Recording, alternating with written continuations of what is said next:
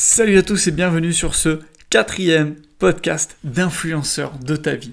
Hier, on a parlé justement de l'importance d'avoir les bases, de l'importance de rester sain. Et bien souvent, maîtriser les bases ne suffit plus. Parfois, il faut savoir retravailler ces bases, il faut savoir désapprendre pour pouvoir vraiment devenir un, game changer dans ton domaine.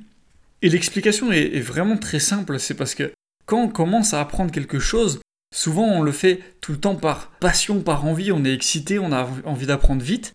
Et ce qui se passe, c'est qu'on apprend parfois même un peu trop vite, un peu n'importe comment. On va chercher des infos à droite à gauche qu'on comprend pas forcément, qu'on essaie d'appliquer tout de suite, etc.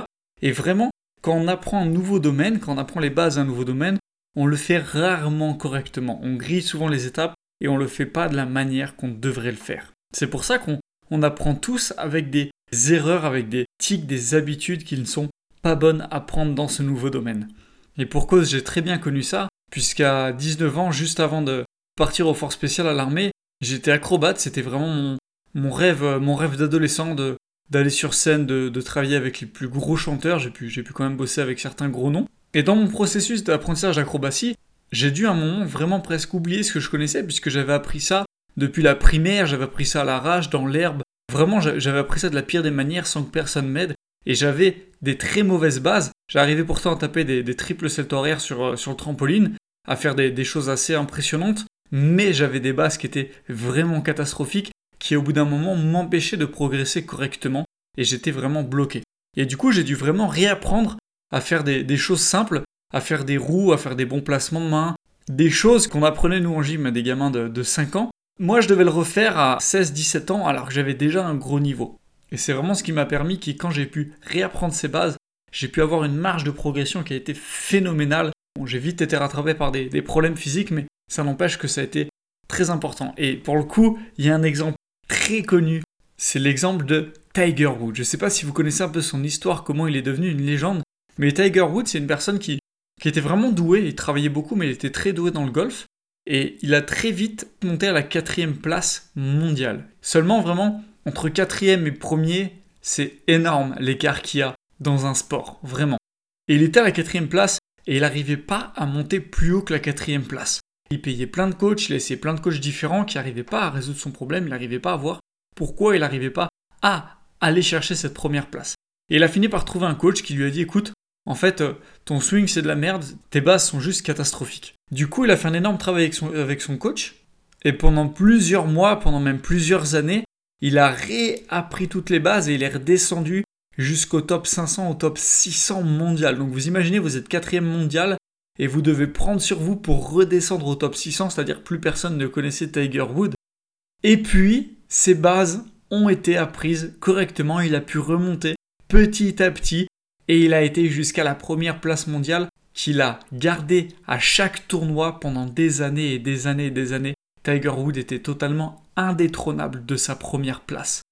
Donc vous voyez, pour passer de la quatrième place à la première place, il a dû passer par un long processus de revenir aux bases, de réêtre oublié de tout le monde, de redescendre drastiquement son niveau pour pouvoir remonter correctement. Et c'est assez logique quand on comprend vraiment le, fonctionnement du cerveau.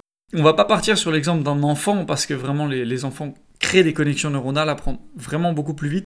Mais nous, en tant qu'adultes, pour créer un nouveau chemin neuronal, on doit créer des nouvelles connexions synaptiques.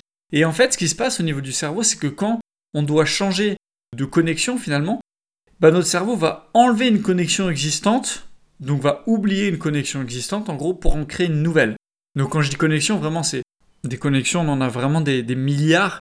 Comme nous, si je vous donne l'exemple d'un souvenir que vous avez, ça inclut des millions de connexions. Donc c'est vraiment une de ces, de ces millions de connexions qui va être changée. Donc nous, à notre niveau, on ne le voit pas forcément, mais vraiment, notre cerveau, pour créer de nouvelles connexions, de nouvelles autoroutes neuronales, doit oublier certaines autoroutes neuronales.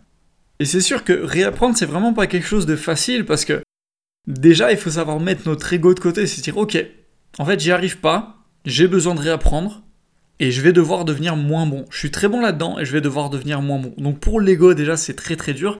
En plus, on a aussi la peur du jugement parce que finalement, réapprendre, que ce soit un sport ou une discipline, il y a des personnes qui vous connaissent à un certain niveau qui vont vous voir retravailler des choses qu'un débutant fait. Donc vraiment au niveau de la peur du jugement, c'est très inconfortable. Et du coup, c'est vraiment le troisième point pourquoi c'est dur de se mettre à désapprendre, c'est qu'on sort vraiment de manière importante de notre zone de confort. Et ça, forcément, c'est toujours quelque chose de, de compliqué pour l'être humain. Mais en tout cas, ce qui est sûr, c'est que ce travail en vaut la chandelle, bien que ce soit très dur. Et vraiment, pour vous avoir un signal pour savoir quand est-ce que c'est le moment de désapprendre ou pas, je pense qu'il y a deux vraiment critères qu'il faut prendre en compte, deux possibilités. La première, c'est quand vous stagnez dans quelque chose, donc vous avez vraiment atteint un niveau où vous n'arrivez plus à progresser plus, vous êtes bloqué. Là, c'est très probablement que c'est le moment de désapprendre pour réapprendre des bases, justement, pour pouvoir enchaîner sur le podcast numéro 3. Ou alors le deuxième cas, quand c'est vraiment le moment de désapprendre, c'est quand vous avez des émotions négatives qui sont associées à ce que vous faites. Donc c'est-à-dire par exemple, vous avez un certain type de relation au couple qui fait que systématiquement vous rentrez dans une dépendance affective dès que vous êtes en couple avec quelqu'un. Bon bah là, vraiment, la façon dont vous concevez le couple est source de douleur, vous donne des émotions négatives, donc c'est le moment de désapprendre pour réapprendre votre conception du couple. Euh, ça peut être votre façon de faire, votre activité. Si vous êtes indépendant, vous, y serez confronté, je pense, à un moment forcément.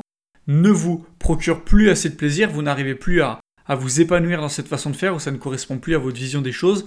Bah là, à ce moment-là, c'est le moment de désapprendre ce que vous savez pour repartir sur les bases et de reconstruire des nouvelles façons de faire justement. Donc voilà, j'espère vraiment vous avoir apporté un outil supplémentaire. Si vous êtes dans un de ces deux derniers cas, vous stagnez, vous avez une émotion négative associée à quelque chose de spécifique, c'est très probablement le moment de désapprendre pour vous, même si c'est dur, même si c'est compliqué. C'est essentiel pour pouvoir atteindre un niveau supérieur, que ce soit dans votre efficacité, dans votre joie de vivre, etc. Et c'est vraiment quelque chose qui vous permettra, sur le long terme, de devenir un peu plus l'influenceur de votre propre vie. Ciao à tous